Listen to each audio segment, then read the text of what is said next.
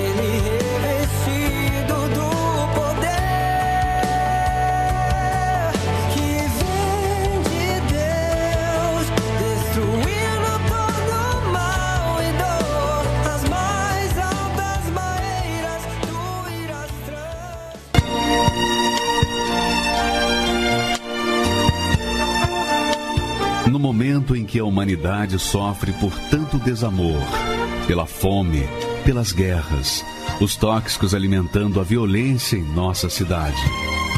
Esta emissora traz até você momentos de amor, paz e alegria, através de um programa feito com carinho para o seu coração.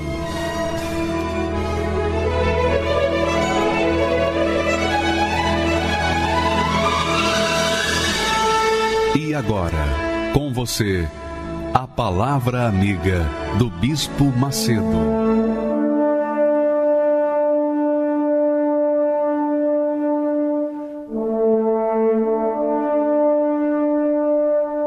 Olá, meus amigos, Deus abençoe todos vocês. Que o Espírito Santo, o Espírito da verdade, o Espírito da fé, o Espírito da paz, o Consolador, o guia daqueles que são filhos dele, filhos de Deus. Qualquer que seja o filho de Deus, tem o Espírito de Deus como seu pai, o seu guia, o seu orientador. E por conta disso, por conta disso, a pessoa tem que viver uma vida diferenciada uma vida distinta, uma vida de paz e uma vida de, de alegria, porque esta é a vontade de Deus para os seus filhos. Não só isso, a Bíblia fala que Deus. é, é muito interessante isso. Deus, na sua infinita misericórdia, compaixão e bondade, dá para os seus filhos a esposa prudente, que vai fazê-los felizes. Então, Deus dá para os filhos a esposa, uma filha prudente. Você sabia disso?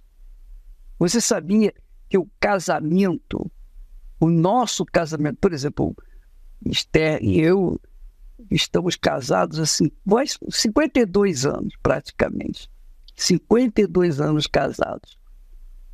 E nós vivenciamos isso que nós pregamos, que nós ensinamos, que nós orientamos, que nós anunciamos, que foi Deus quem nos uniu. Foi Deus quem trouxe a Esther para mim. E foi Deus quem me trouxe, ou quem levou me levou para ela. E isso que faz a diferença na vida de um ser humano, seja homem, seja mulher. A pessoa, enquanto não tiver um casamento de fato, de verdade, um casamento de Deus, essa pessoa não consegue ser feliz. Ela pode ter dinheiro, ela pode ter um, por exemplo, o homem pode ter muitas mulheres, a mulher pode ter muitos homens, a pessoa pode ter muito dinheiro, a pessoa pode ter uma, uma enormidade de sucesso nesta vida, mas se não tiver uma família, ela será infeliz. E tem mais, minha amiga, meu amigo, quando eu falo de família, não é homem, mulher ou mulher e homem e filhos, não. É claro que os filhos são uma consequência, mas a família, a família de Deus, começa com a esposa prudente e o marido de Deus. Veja só o que diz o texto sagrado, coisa maravilhosa, porque você está me assistindo nesse momento, tem certeza, eu tenho certeza que há pessoas que nos assistem nesse momento que são solteiras, ou estão divorciadas, ou estão separadas, estão vivendo na solidão. Eu tenho certeza que há pessoas que querem ser felizes. Felizes, como nós temos sido felizes. Mas olha só o segredo da felicidade de um casamento. Porque o casamento, depois de Deus, a coisa mais importante na vida do ser humano é o seu casamento, é a sua família. Depois que Deus criou todas as coisas, depois que Ele preparou a casa, preparou o berço, o quartinho, não do bebê, mas de Adão e Eva, Ele então fez Adão e Eva. E fez justamente a Eva para Adão e Adão para Eva. Olha só o texto sagrado quando fala do bem, do favor que Deus faz àqueles que lhe obedecem, que são seus filhos. Nós temos aí o primeiro versículo de Provérbios, que diz assim: A casa e os bens, quer dizer, o dinheiro, a herança, né? o que uma pessoa herda de seus pais são de seus pais. A casa, a mansão, os bens, o patrimônio, o dinheiro são herança dos pais. Mas os pais não podem dar uma esposa prudente. Só o eterno Pai faz dar uma esposa prudente, conforme diz aí. Porém, do Senhor vem a esposa prudente. Você que tem uma esposa prudente, você que é feliz no seu casamento, você deve estender as mãos para os céus todo santo dia e dar graças a Deus pela sua esposa ou pelo seu marido. Porque se você tem um casamento perfeito, dê graças a Deus, porque Ele é quem traz a esposa prudente para quem? Para os seus filhos. E, é claro, para suas filhas, o marido prudente também. Veja só esse texto aí, o próximo texto, por favor. E diz assim: aquele, aquele que encontra uma esposa acha o bem e alcança a benevolência do Senhor. Muito bacana isso, né? Quer dizer, os bens, o patrimônio material, as riquezas, são herança dos pais para os filhos. Os pais deixam dinheiro para os filhos quando têm, coitados, quando eles têm. Mas do Senhor vem a esposa prudente. E aqui fala da esposa, que é o bem, que é a benevolência de Deus. A pessoa que acha uma esposa alcançou a bondade de Deus. Deus olhou para ela. Você já pensou nisso? Pensa comigo. Você que tem uma esposa de Deus que lhe faz bem. Olha só, foi Deus que lhe deu. Deus se agradou de você. Deus, o próprio Deus, no meio de bilhões de seres humanos, ele trouxe uma esposa para você, que quer dizer o seguinte: que Deus lhe escolheu. Você não apenas foi chamado, mas também escolhido. E por isso achou o bem do Senhor. Obviamente, o inverso também é válido, porque aquele que encontra um homem prudente, um homem de Deus, é óbvio, aquela mulher que encontra um homem de Deus também achou o bem do Senhor, também achou, alcançou a benevolência do Senhor.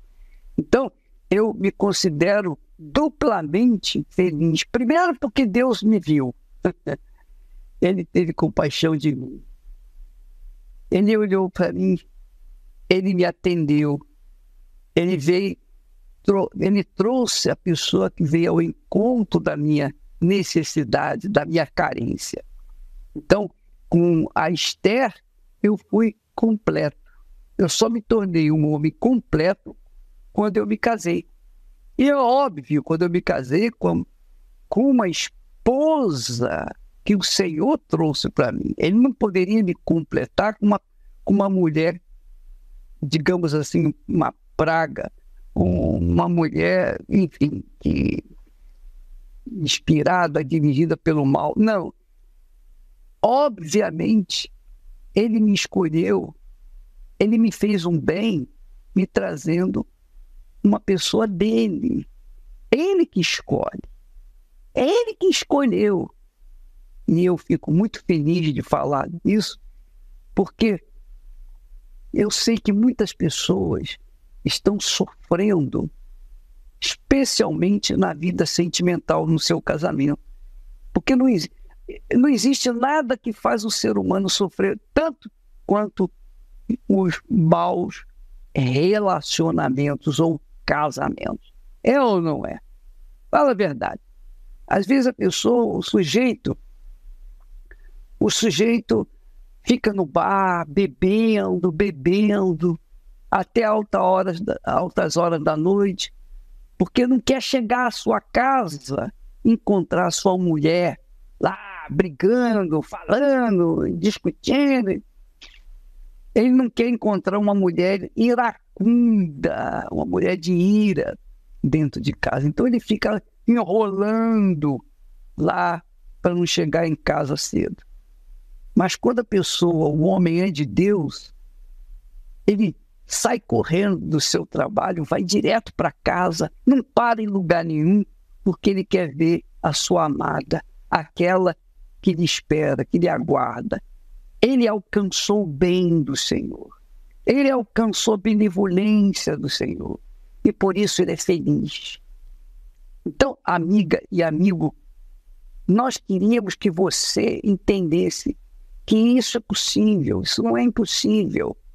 A felicidade existe sim. Existe, claro que existe. Na verdade, na verdade, Deus faz juntar os, as pessoas certas para que elas sejam testemunhas dele, da sua grandeza, da sua bondade neste mundo. Além disso, ele quer mostrar que no, na casa das pessoas que são dele é um pedacinho do céu. A gente tem um pedacinho do céu. A paz, a alegria, a harmonia. E isso só é possível quando o casamento é feito por Deus. Se você quiser aprender, se você quiser saber como você pode alcançar a benevolência do Senhor, uma esposa de verdade, porque talvez você já tenha tido várias esposas, vários maridos, e, e o que você tem aí, o que você tem aí, você continua infeliz. Pois bem, a terapia do amor, todas as quintas-feiras, em especial às oito da noite, no Templo de Salomão, lá no, no Solo Sagrado em Brasília, e em todos os templos da Igreja Universal do Reino de Deus, nós trabalhamos, nós instruímos, nós orientamos, nós damos cursos para as pessoas que querem ser felizes no casamento. Você quiser, todas as quintas-feiras, às oito da noite. É o caso do Gerson. O Gerson, o Gerson, ah, o Gerson. Esse rapaz, só, ele tem que contar, ele vai contar a história dele, mas você vai ver que é uma coisa muito engraçada, interessante. E vale a pena aumentar em volume para você não perder nem só uma de suas boas palavras. Vamos assisti-lo, por favor. Meu nome é Gerson Horft Jr., tenho 45 anos, eu sou administrador e bacharel em Direito.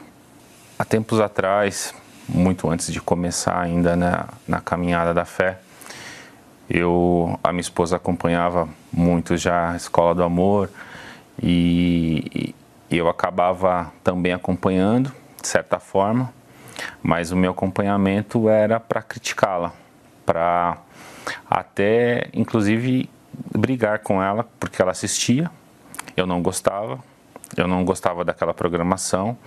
Ela assistia muitas vezes até em outros horários alternativos, à noite, madrugada e também aos sábados ao vivo. E eu acabava sempre de alguma forma estava presente e acabava criticando.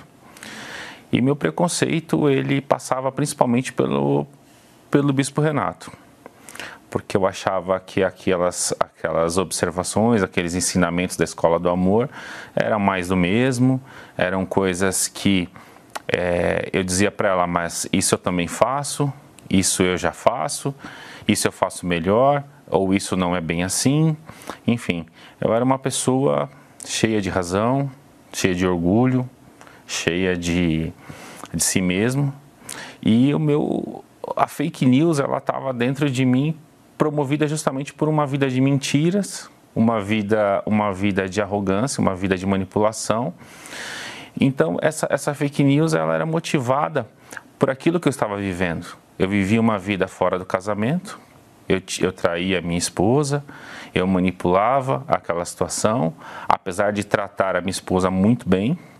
Nós não tínhamos problema com brigas, com, com desentendimentos. Quem via de fora era uma família é, padrão, uma família organizada, uma família estruturada, onde tudo estava aparentemente no seu devido lugar, devido a essa manipulação que ocasionava.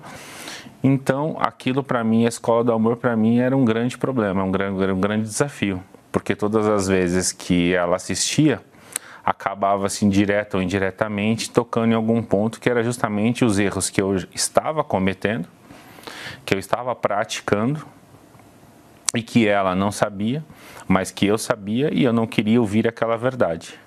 Consequentemente, eu acabava dizendo para ela, pô, esse bispo ele é almofadinha, ele é um cara que só ele tem razão, ele é arrogante, etc, etc. Quando na verdade eu era um cara extremamente arrogante, extremamente mentiroso e manipulador. E aí quando um certo dia já é, depois de muito tempo eu numa vida totalmente torta, profissionalmente torta, é emocionalmente torta, enfim, uma vida pessoal realmente bastante bagunçada.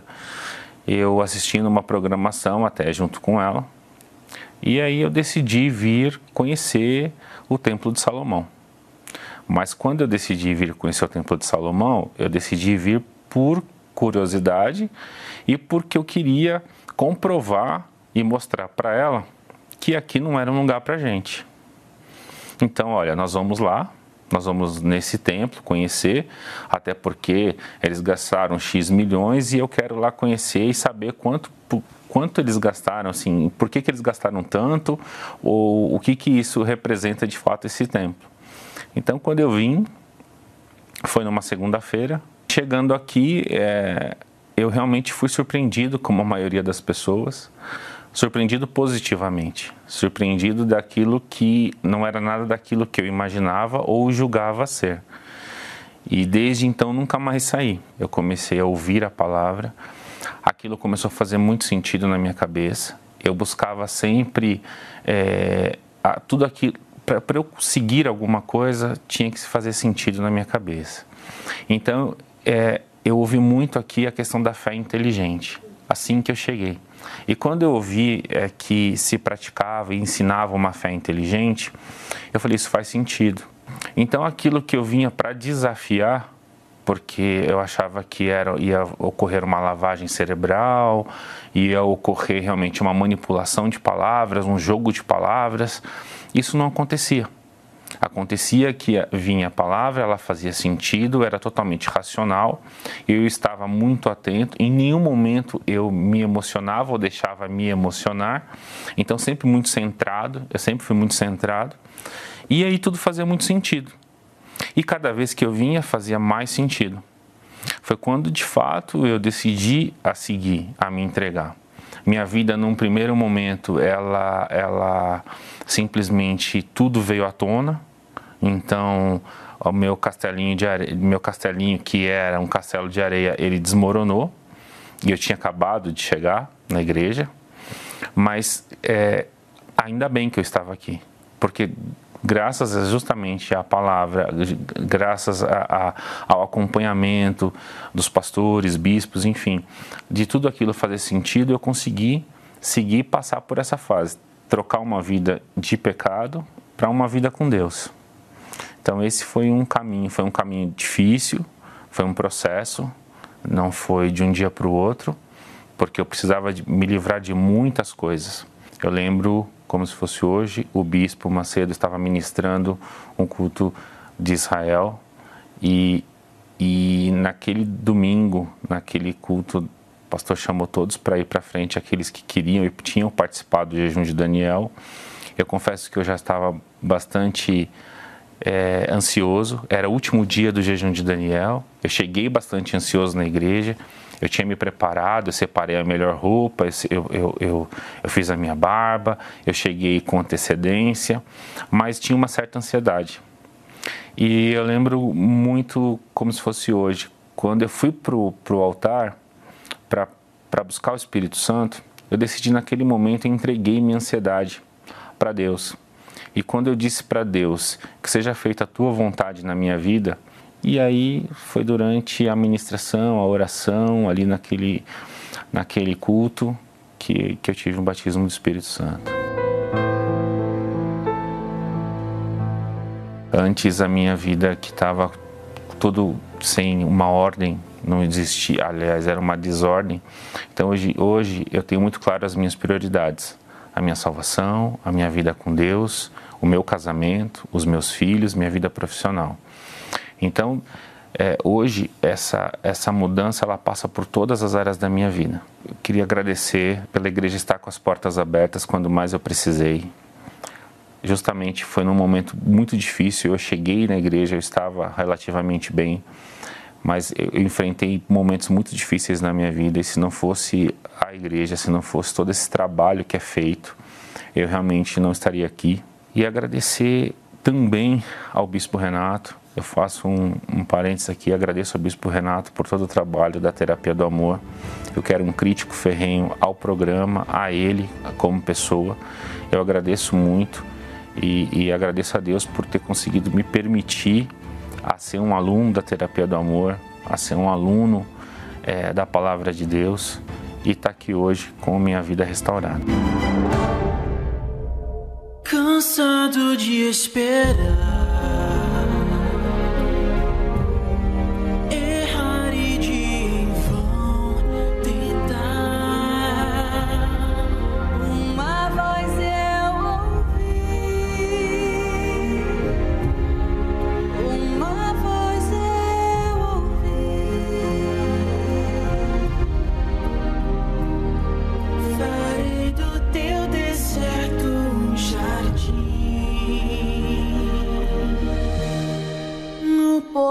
Posso te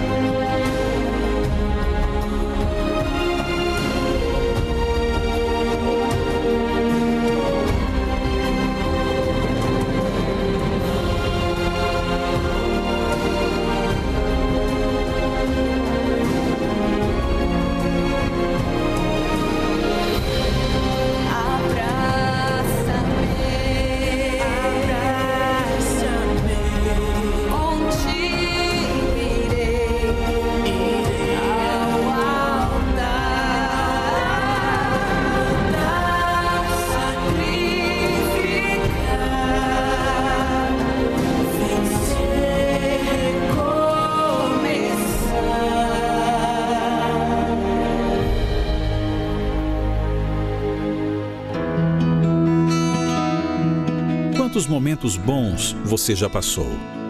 Os aprendizados, os amores de infância, aqueles instantes que vêm e vão. Mas infelizmente, esses momentos são sufocados pelas decepções. Os traumas, abusos, amores que não deram certo, um sentimento de vazio, a tristeza e a dor de relembrar o que passou. Mas como recomeçar? Terapia do Amor. Uma palestra especial para quem precisa curar as feridas e deseja seguir em frente. Nesta quinta, às 20 horas, no Templo de Salomão, Avenida Celso Garcia, 605, Brás. Ou às 10 e 15 horas, na Catedral do Brás, Avenida Celso Garcia, 499. Para mais informações, acesse terapia do amor.tv e encontre a palestra mais perto de você. Talvez você diga assim: ah, bicho, para mim não tem mais jeito, não. Eu não acredito que haja solução no amor para mim. Porque eu já tentei cinco vezes, seis vezes. Todas elas foram fracassadas, e cada uma pior do que a outra. Eu, eu até entendo você tendo essa posição, achando que não tem mais gente, mas preste atenção, minha amiga e meu amigo. Para Deus, o Deus da Bíblia, não existe impossíveis. Não existe seu caso não tem jeito. Não. Não existe isso para o Deus da Bíblia, tudo é possível. E também para aqueles que nele creem. Você crê em Deus? Você viu essa canção aí bonita que fala do amor que veio de onde? Veio da fé. Primeiro você manifesta a fé, é o relacionamento você e Deus. Segundo, é o amor, o seu relacionamento com a pessoa que Deus envia para você. Você não acha que que isso é possível. Não. Pois bem, você vai ver agora o testemunho da Kathleen. A, a Kathleen tinha uma vida estragada. Sabe o que é estragada? Sabe quando uma carne está estragada, deteriorada, podre, bicho? Pois é, a Kathleen era assim. A vida dela era podre, podre, podre, podre, coitada. Mas você vai ver o que, que Deus fez na vida dela. Você vai assistir agora o milagre dos milagres. Porque uma mulher que era usada como papel de enxugar catarro, enxugar nariz, limpar o nariz. É isso mesmo. Ela era usada e abusada. Como que teria jeito para uma mulher assim? Vulgar, uma mulher que todo mundo conhecia. Todos os homens conheciam. Agora, vejo que só Deus, só o Todo-Poderoso Deus de Abraão, de Isaac, de Israel, o Pai de nosso Senhor e Salvador Jesus Cristo, que pelo Espírito Santo transforma a vida, é capaz de fazer o que fez na vida da Kathleen. Vamos assistir a história dela. Por favor, aumenta, aumenta mais um pouquinho aí o som, por favor. e assista com atenção. Com 12 anos de idade, eu comecei a usar droga. Me prostituía, me envolvi com traficante também, só para fazer o uso de drogas.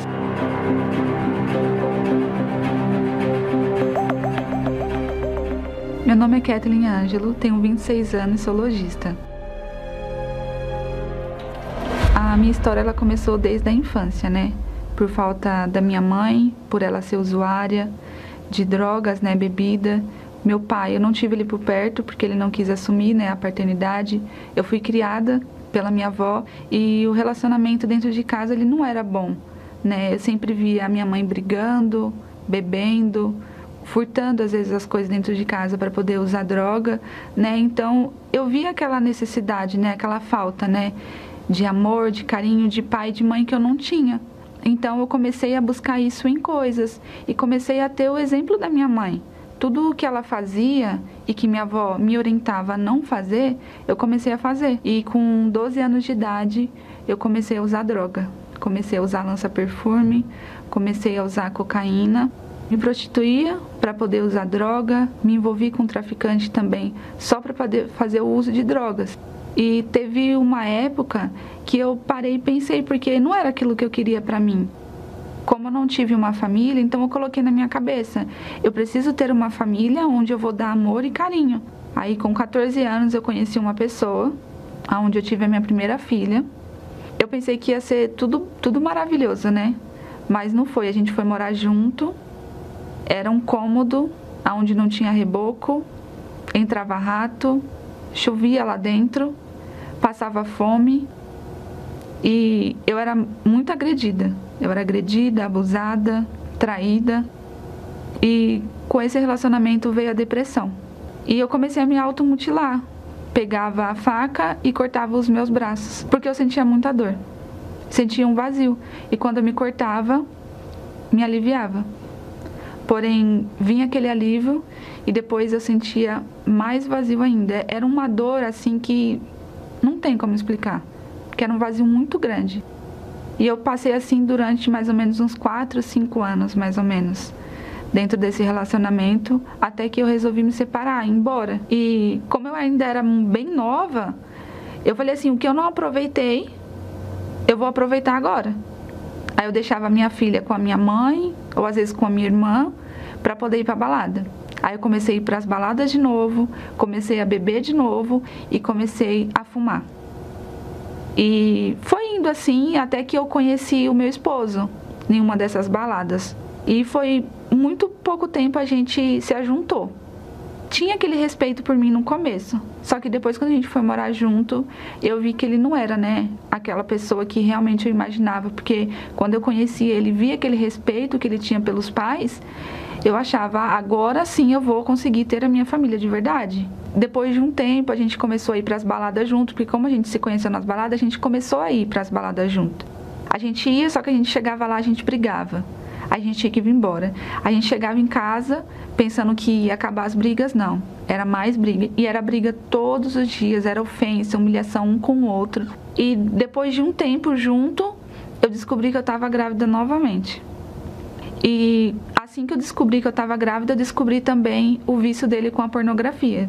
E isso, assim, para mim foi foi realmente um parecia uma, uma faca entrando no meu coração. Porque uma pessoa que eu tanto confiava, que eu tanto depositei né, em ter uma família, não, não supriu aquilo.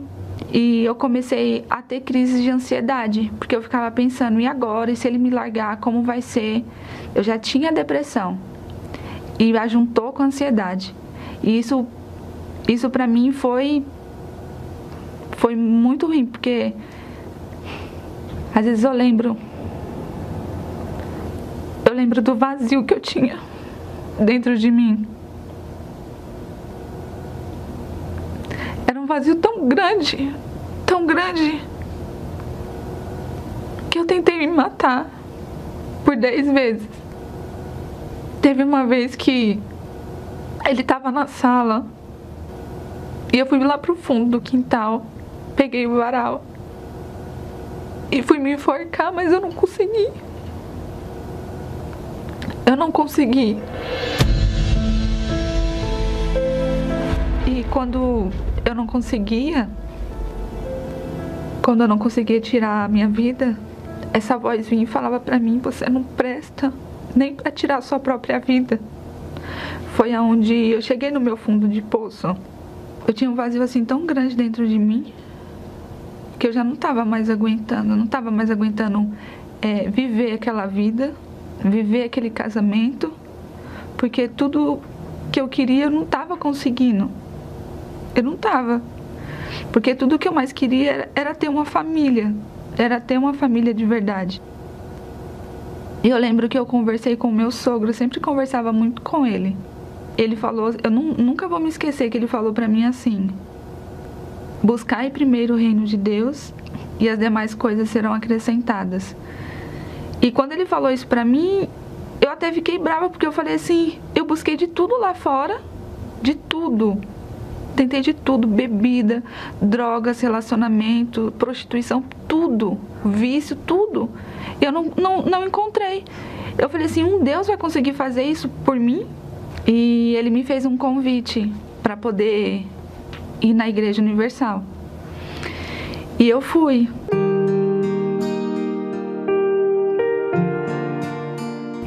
Admirada, porque domingo de manhã, né, as pessoas indo para a igreja buscar, porque para mim eu tinha essa visão, um Deus que elas não conseguem ver para mim é como se Deus realmente não existisse e não pudesse fazer nada.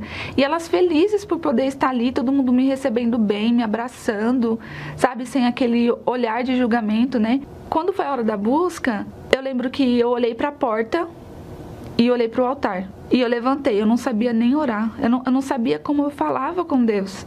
E eu levantei, dei a minha filha para o meu esposo e eu falei assim: Deus, se você existe mesmo, tira essa dor de mim, porque se eu sair daqui do mesmo jeito que eu entrei, eu vou tirar minha vida hoje, porque eu já não aguento mais. E naquela hora, eu senti como se a mão de Deus tivesse ele tivesse colocando a mão dentro do meu peito e arrancando toda a dor que eu tinha. Toda a dor, toda a dor. Naquele dia eu, eu senti uma alegria tão grande tão grande, uma paz tão grande como eu nunca tinha sentido na minha vida. Comecei a frequentar mais, comecei a ir de quarta-feira, sexta-feira, de domingo. Então eu comecei a ir, até que eu tomei a decisão de me batizar. Eu procurei ter mais de Deus para poder receber o Espírito Santo. Procurei saber quem era ele, procurei saber quem era o Espírito Santo e para que a gente precisava do Espírito Santo eu comecei a entender o porquê que a gente precisava. Comecei a ler mais a Bíblia, comecei a ver mais as medita meditações, participar mais da reunião, ficar mais em comunhão com Deus. Eu lembro que foi numa quinta-feira que eu fui. E eu lembro que o pastor chamou as pessoas lá na frente que estavam participando. Subi no altar, me ajoelhei, orei. Quando eu desci de lá de cima, eu lembro que eu já desci diferente de lá. Quando foi no domingo de manhã, na hora da busca, comecei a buscar, comecei a buscar, comecei a buscar e nada. Nada, nada. E teve uma hora que eu lembro que eu sentei com a minha filha e eu falei assim: Deus, eu já fiz tudo o que eu tinha para fazer. Eu lembro que naquela hora eu descansei o meu coração, naquele momento. Naquele momento eu me tranquilizei e naquele momento o Espírito Santo desceu. Foi tão bom eu me lembro como se fosse hoje. Eu queria levantar. Eu queria subir no altar, pegar o microfone do pastor e falar para todo mundo que eu tinha recebido o Espírito Santo. Eu já tinha paz dentro de mim. Todo aquele vazio que, que, eu, que existia dentro de mim já não existia mais. Daí em diante, eu comecei a passar uma luta com meu esposo dentro de casa, porque ele era afastado, né? E foi uma luta porque ele tinha o vício com a pornografia, muitas brigas dentro de casa ainda continuava por parte dele, né? Porque Deus ele me transformou por inteiro e por completo mesmo. Eu comecei a assistir a terapia do amor para poder ver como era realmente ser uma esposa de verdade, uma esposa aos olhos de Deus. Passou um ano e ele falou assim para mim: agora eu vou. E naquele momento ele começou a se dedicar ele já parou de ter o vício com a pornografia. Eu lembro do dia que ele falou que ia para a igreja e ia receber o Espírito Santo. Eu lembro que quando ele recebeu o Espírito Santo, que foi uma quarta-feira, não vou me esquecer, foi numa quarta-feira, porque eu não pude ir. Ele saiu de casa de um jeito, quando ele voltou, ele voltou de outro.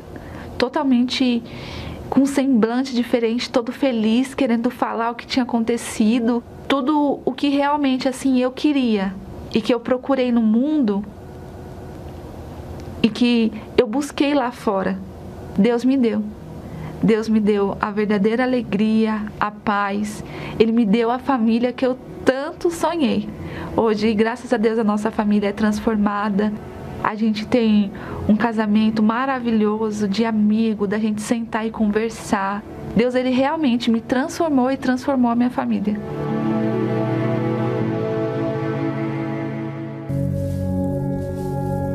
Rico, pobre, celebridade, anônimo, modelo, feinho. Notou alguma diferença? É isso que resta desta matéria feita de barro que o ser humano tanto investe valoriza aquilo que é nada. E o que realmente muito vale é tratado como algo inexistente ou insignificante. Estou falando da alma. Por causa dela, uma guerra feroz acontece desde o início do mundo. Tamanho é o valor que ela carrega.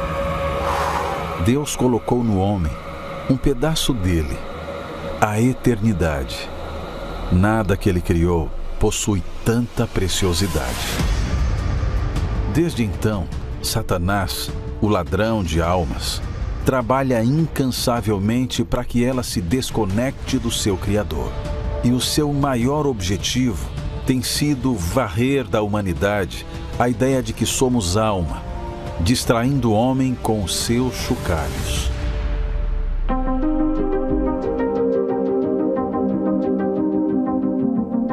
Se viu uma geração tão materialista, preocupada exageradamente com a aparência e a opinião alheia, desesperadamente em busca da glória neste mundo, na corrida desenfreada pelo dinheiro e sucesso. Enquanto isso, suas almas vão se apagando e pouco a pouco, definhando num vazio jamais visto em toda a história. A parte mais valiosa que possuem é, infelizmente, a primeira coisa que sacrificam pelas coisas deste mundo.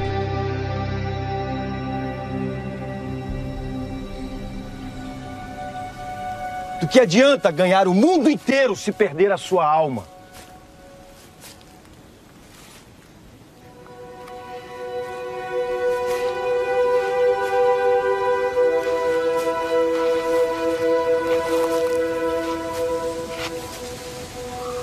Que uma pessoa pode dar em troca da sua própria alma. Se você pudesse ter todo o dinheiro da Terra, de acordo com o relatório de riqueza global mais recente, você teria cerca de 530 trilhões de dólares. Toda essa fortuna não chega aos pés do valor de uma única alma. É difícil de entrar na cabeça do ser humano já que este se apega apenas ao que vê.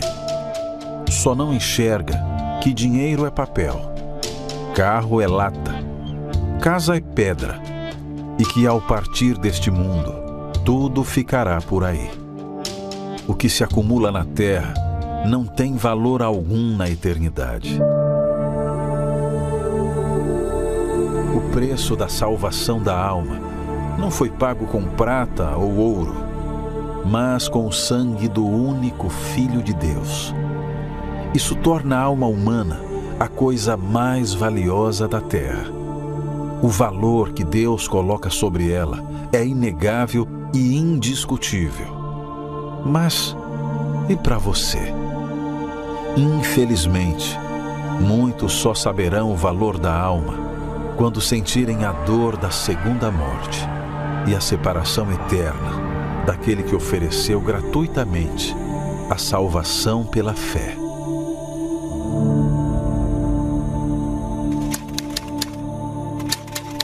Sua matéria é inútil, mas a sua alma é infinitamente valiosa.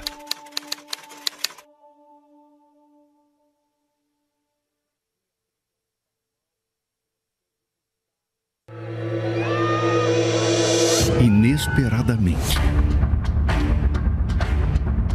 Antes que os olhos possam se abrir, ele vem. E você precisa estar pronto. A partir desta quarta-feira, 18 de outubro, às sete quartas-feiras do Ladrão na Noite, no Templo de Salomão, Avenida Celso Garcia, 605, Brás, no Solo Sagrado em Brasília, QS1 Pistão Sul Taguatinga e em todas as igrejas Universal. Pois é, amiga e amigo, o ladrão da noite começa nesta quarta-feira. Essa série de sete, sete mensagens, sete estudos, sete meditações especiais para falar sobre esse assunto que trata da coisa mais grandiosa, mais gloriosa, mais rica que você tem, que é a sua alma.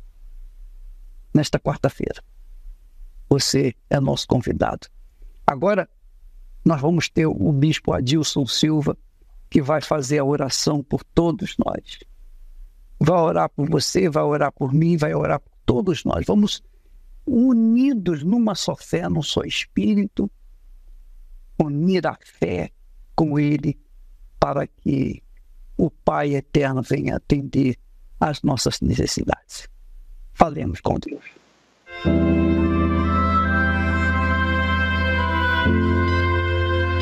Não importa onde você esteja neste momento.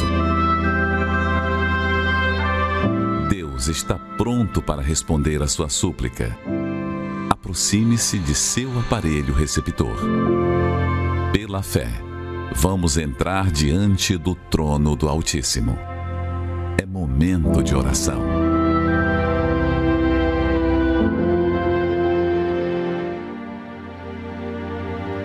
Senhor nosso Deus e nosso Pai, com a absoluta certeza da tua atenção, te buscamos agora. E essa certeza vem da tua palavra, meu Pai, porque o Senhor disse: Invoca-me no dia da tua angústia, eu te livrarei e tu me glorificarás. A nossa fé não está dividida entre o Senhor e os deuses ou supostos deuses deste mundo, de papel, de metal, de pedra, não. Nós estamos invocando ao Senhor que é vivo, o Deus de Abraão, o Deus que transformou a vida das pessoas que vimos os testemunhos no decorrer do programa. E que tem promessa, meu Pai, para toda e qualquer situação que uma alma aflita esteja vivendo. E por mais que seja fundo o poço no qual essa pessoa se encontre agora, o Senhor pode alcançá-la. E o Senhor providenciou esse momento para que ela acompanhasse essa programação. Eu sei que há pessoas, meu Pai, que nem são simpáticas a nós, a nossa fé, que talvez até já tenham dito: Eu nunca porei os meus pés em uma igreja universal. Mas nesse momento, essa pessoa vê o orgulho ficando de lado, porque grande, a dor dela é maior do que o orgulho dela agora, meu Pai.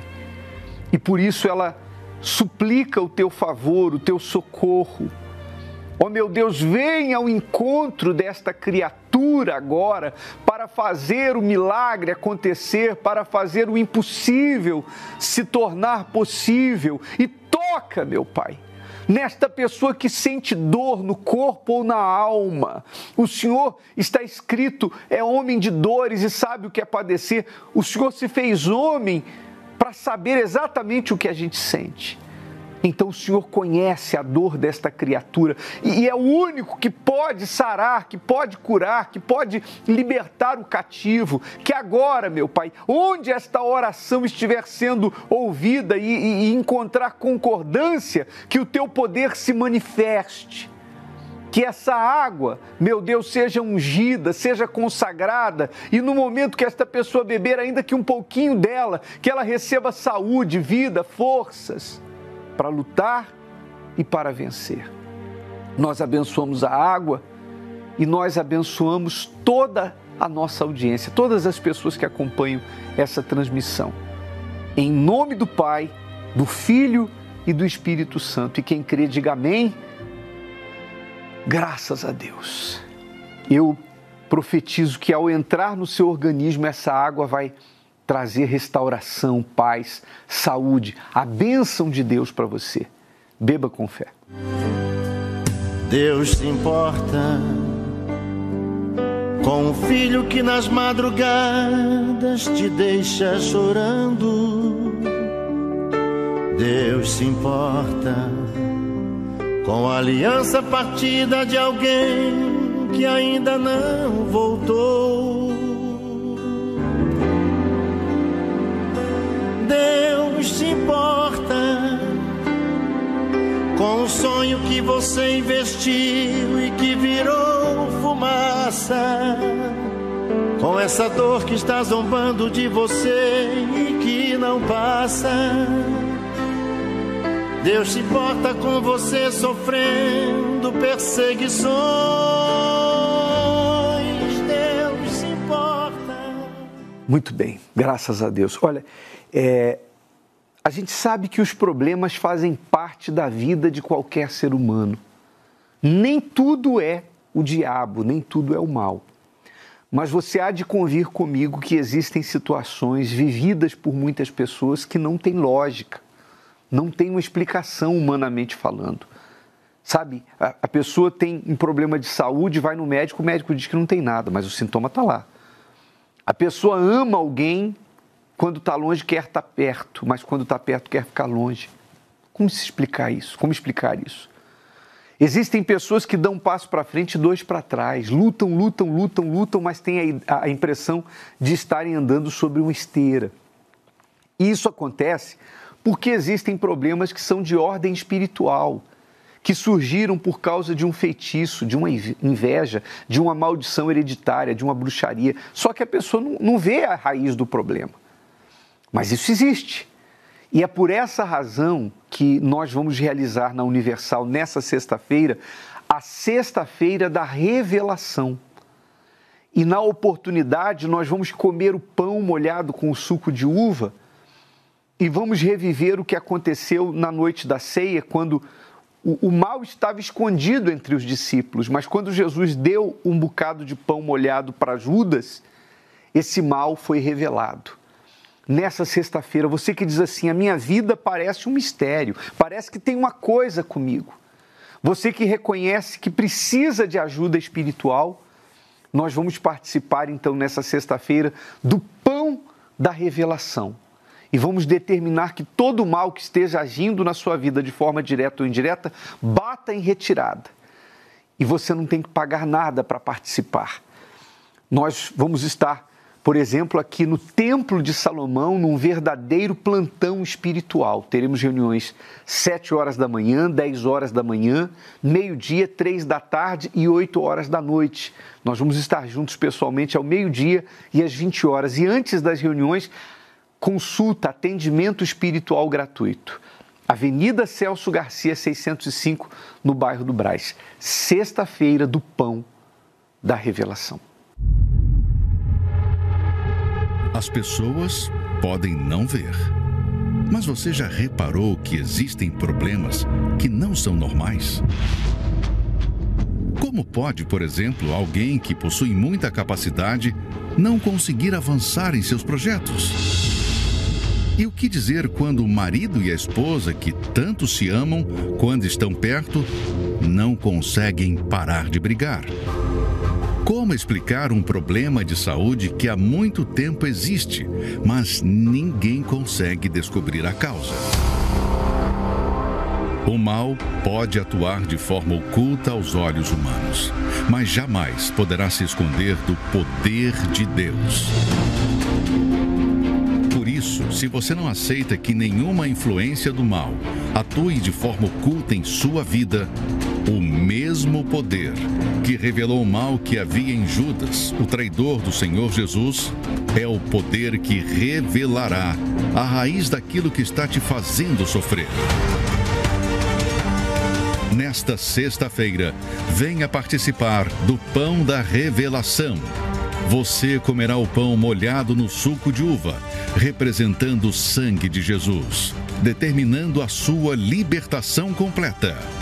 Às 7, 10, 15 e 20 horas, no Templo de Salomão, na corrente da sombra do Altíssimo, ao meio-dia, na Avenida Celso Garcia, 499, e em todos os templos da Universal.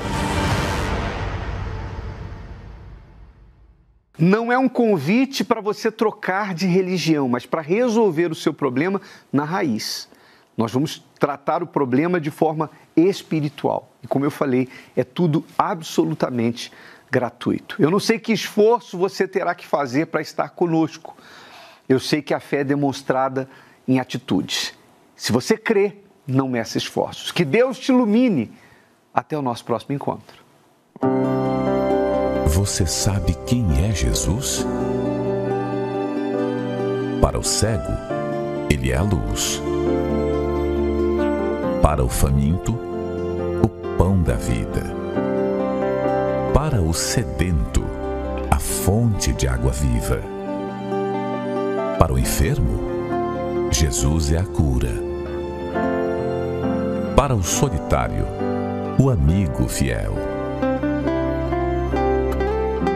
réu, o advogado. Para o perdido, o Salvador. Para o sem rumo, Jesus é o caminho. Para o enganado, a verdade. Para o morto, ele é a vida. Jesus é tudo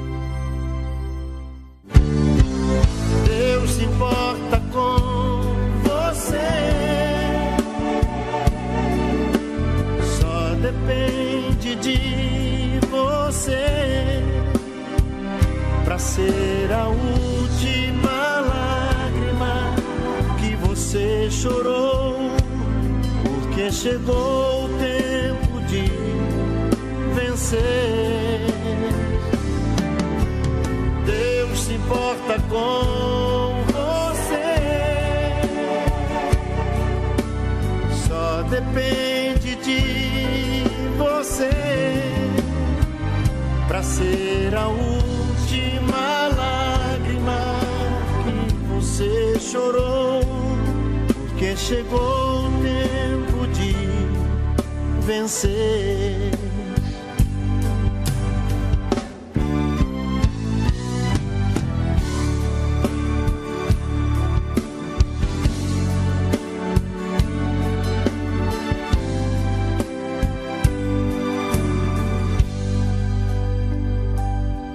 Deus se importa com o filho que nas madrugadas te deixa chorando. Importa com a aliança partida de alguém que ainda não voltou. Deus se importa com o sonho que você investiu e que virou fumaça. com essa dor que está zombando de você e que não passa. Deus se importa com você sofrendo perseguições. Deus se importa quando vê você jogado aí, provando o resto. Ele te prepara uma mesa no deserto. Use agora a tua fé que a vitória está bem perto. Deus se importa com você.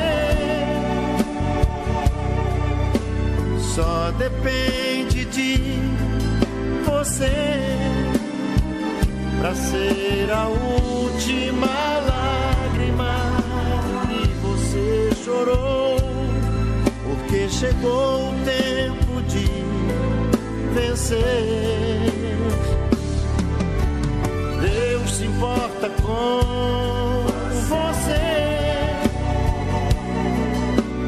Só depende de você para ser a última lágrima que você chorou, porque chegou o tempo de vencer porque chegou o tempo